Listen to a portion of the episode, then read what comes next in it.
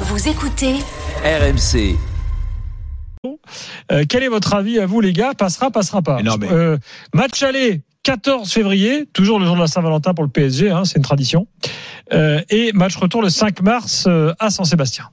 si tu penses pas que c'est le tirage le plus favorable possible pour le Paris Saint-Germain, euh, voilà, c'est que c'est que tu suis. J'ai appris tout à l'heure ce que je ne savais pas en écoutant euh, l'excellent rendez-vous du lundi avec les drôles de dames, que la Real Sociedad moderne n'avait jamais passé un tour éliminatoire.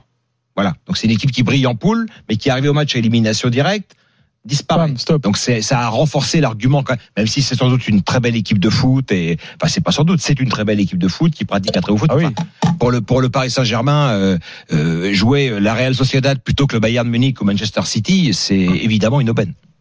Daniel, ton avis avant qu'on accueille Olivier au 32-16 Euh, c'est la fameuse histoire euh, du jackpot.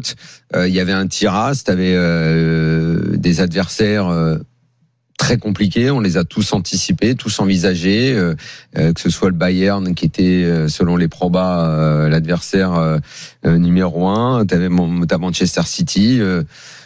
Évidemment que la Real Sociedad, c'était l'équipe que tout le monde voulait prendre dans les premiers de groupe. Évidemment que c'est un très bon tirage. Une fois que tu as dit ça, ça veut pas dire ils vont gagner, ils vont se balader. Euh, sur le papier, oui, le PSG doit gagner contre la Real Sociedad. Après, ça reste du foot. Et moi, ça m'a ramené plutôt à quelque chose, c'est que, évidemment, quand tu as regardé le tirage aujourd'hui, tu même, tout le monde fait ça, hein, c'est le petit jeu d'anticiper la suite. Et donc, tu as eu une part de chance de tirer la Real Sociedad. Tu peux avoir de la chance en quart de finale en tirant, par exemple, le vainqueur de Dortmund PSV, et tu te retrouverais en demi-finale. Et moi, c'est souvent euh, ce que je raconte quand on donne des objectifs. Il faut aller en demi, il faut aller ceci, ou c'est pas bien de se faire sortir en huitième. Regarde l'autre, il était allé en demi, il est meilleur que toi. Non, quand tu as des tirages au sort, tu as une part de réussite. Et Tu es Euh, lié au sort. Aussi, exactement.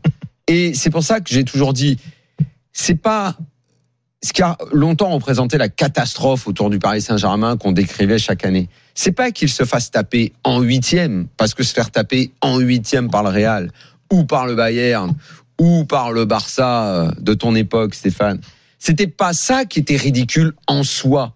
C'était la façon de Bien perdre. sûr, bien sûr. C'était ce que tu donnais. C'est ça qui compte dans le sport. C'est quelle image tu donnes, quel, quel effort le sportif a fait?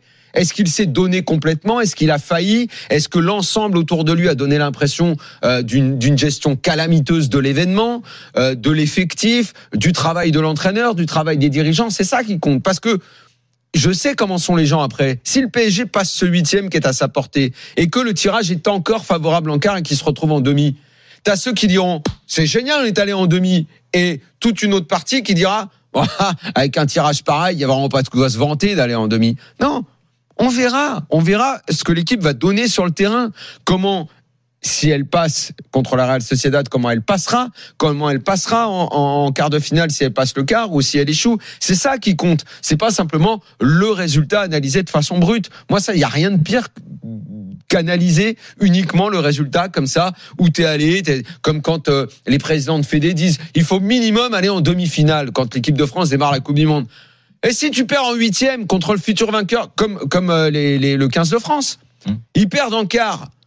Ouais, il faut aller chercher Fabien Galtier, où est-ce qu'il a merdé? Ils perdent d'un point contre le futur vainqueur, une équipe qui a tabassé tout le monde. Avec un arbitrage très contestable. Et ils en tirent pas argument d'ailleurs. Et derrière, il faut couper la tête de Fabien Galtier et trouver et analyser. Évidemment qu'il faut analyser chaque défaite. Peut-être que, de toute façon, à ce niveau-là, c'est du micro-détail. Et peut-être qu'un micro-détail a mal été géré. Mais c'est l'Afrique du Sud en face, qui, elle aussi, gère tout en micro-détail. Voilà. Cette analyse du résultat du quart, de la demi, Allez. de la finale, c'est pas ça qui comptera dans le parcours Olivier. du PSG cette année.